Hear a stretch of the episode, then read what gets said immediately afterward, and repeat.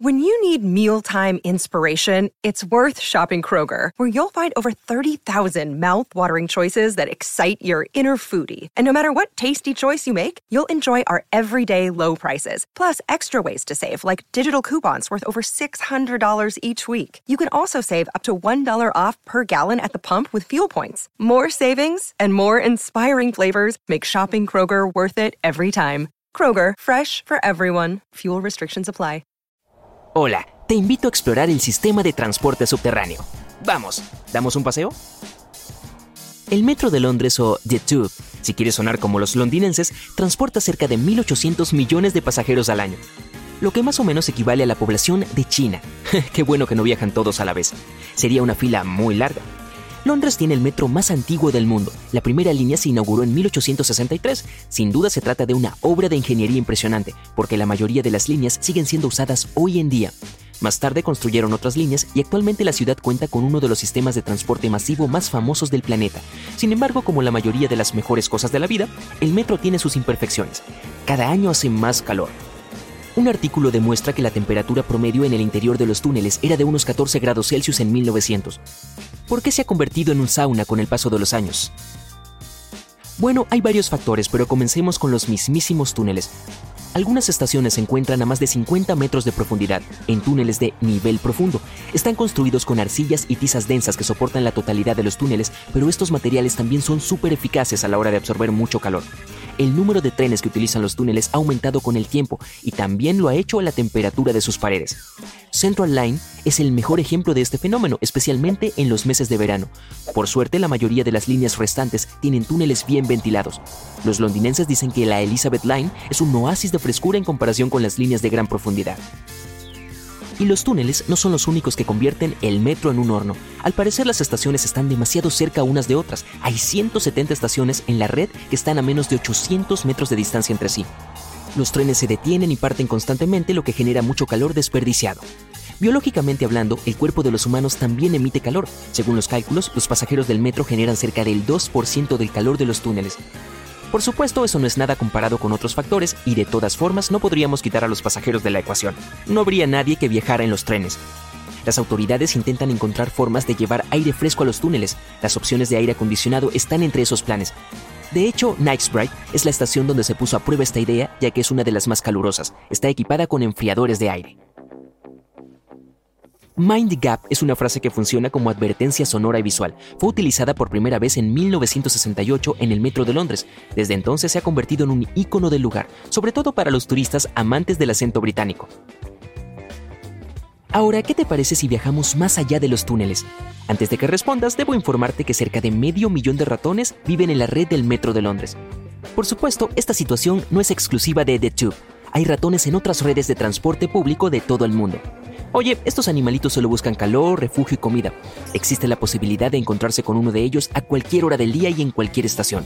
Dicho eso, los ratones son animales nocturnos y suelen estar más activos por la noche, si es que eso te sirve de consuelo. Ok, dejemos los ratones en los túneles y hablemos de las coloridas estaciones de metro de Estocolmo. Debajo de la ciudad existe una intrincada obra que te da la bienvenida. La llaman la galería de arte más larga del mundo. A partir de 1950, los artistas decoraron estas estaciones con pinturas, instalaciones, mosaicos y esculturas. El número 5 es el túnel de Estambul, Turquía. Se trata de una línea histórica de funicular subterráneo. Tiene unos 570 metros de largo, un trayecto bastante corto. Lo interesante de esta línea es su fecha de construcción. Se trata de la segunda línea urbana subterránea más antigua del mundo. Además, es la línea subterránea urbana de Europa más antigua que aún sigue en funcionamiento. Este título solía pertenecer a la línea funicular de Lyon, pero fue transformada en una carretera subterránea. Ahora, la estación de metro de Ashram en Delhi es dueña del récord a la estación de metro más pequeña del mundo. A pesar de ser tan pequeña, tiene dos plantas. Una está dedicada a la venta de billetes y la otra al trayecto. La estación está construida de manera vertical para ahorrar espacio. De esta manera, el tamaño horizontal de la estación se reduce a casi la mitad del tamaño promedio. Imagina que es la primera vez que viajas a Francia y que te encuentras en una de las estaciones de metro más grandes y complejas del mundo. ¿Pedirías ayuda o intentarías encontrar la salida por tu cuenta? ¿O acaso te permitirías perderte y subirías a la superficie sin saber dónde te dejó la línea? Si ese es tu plan, Châtelet-Lial es el lugar perfecto para ti. La estación conecta tres líneas de tren y cinco de metro. Los andenes están separados hasta por 800 metros. Para que sea menos complicado para los pasajeros, está dividida en tres sectores. Recibe más de 750 mil pasajeros cada día laboral. Ahora, la ciudad de Nueva York ostenta el récord al mayor número de estaciones del mundo. Si agregamos las de transbordo, tiene 472 estaciones. Sorprendentemente, 470 de estas estaciones funcionan las 24 horas del día, todos los días del año. Neoyorquinos suertudos. Un dato curioso, si sumaras todas las vías del metro de Nueva York de punta a punta, obtendrían una longitud suficiente como para llegar a Chicago. El metro de Shanghai es la red de metro más larga por longitud de recorrido se extiende por 800 kilómetros y tiene el mayor número de viajeros anuales, unos 3.800 millones. ¿Y la red de metro más pequeña del mundo? Se llama Carmelit. Cuenta con solo cuatro vagones y seis estaciones que se mueven en un único túnel de un kilómetro y medio. La siguiente parada es Copenhague. Algunas de las estaciones subterráneas del metro se encuentran bajo tierra, pero son visibles al nivel del suelo, gracias a torres de elevadores y pirámides de cristal.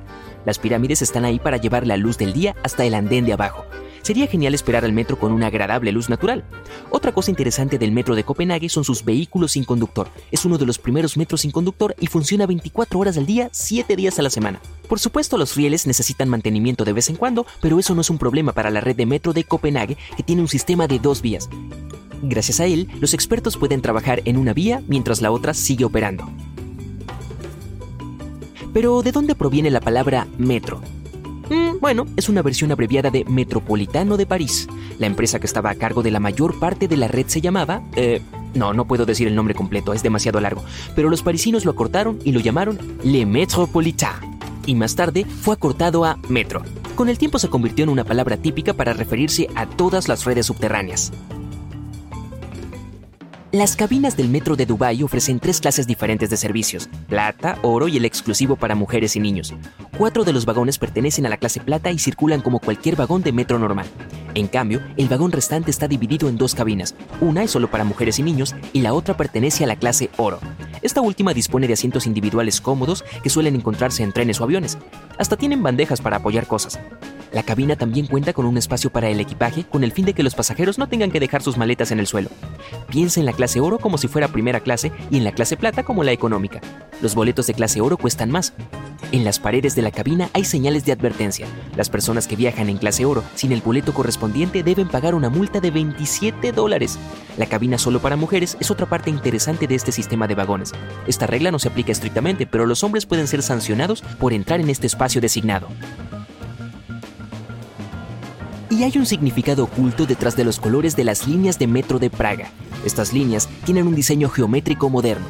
Por ejemplo, el color dorado simboliza el castillo de Praga, el verde representa los jardines reales y el rojo fue designado en honor a los 27 nobles checos del levantamiento de 1621. También hay líneas de color marrón, azul y violeta rojizo. Desde 2022, la línea M1 del metro de Budapest es Patrimonio de la Humanidad de la UNESCO. Con sus raíces históricas y su asombrosa ingeniería, se trata de una obra maestra arquitectónica y artística. Además, es la más antigua de las líneas de metro de Budapest. Se ha conservado el aspecto original de las antiguas estaciones y en cada una de ellas hay fotografías históricas e información para que los visitantes exploren el pasado de la estación.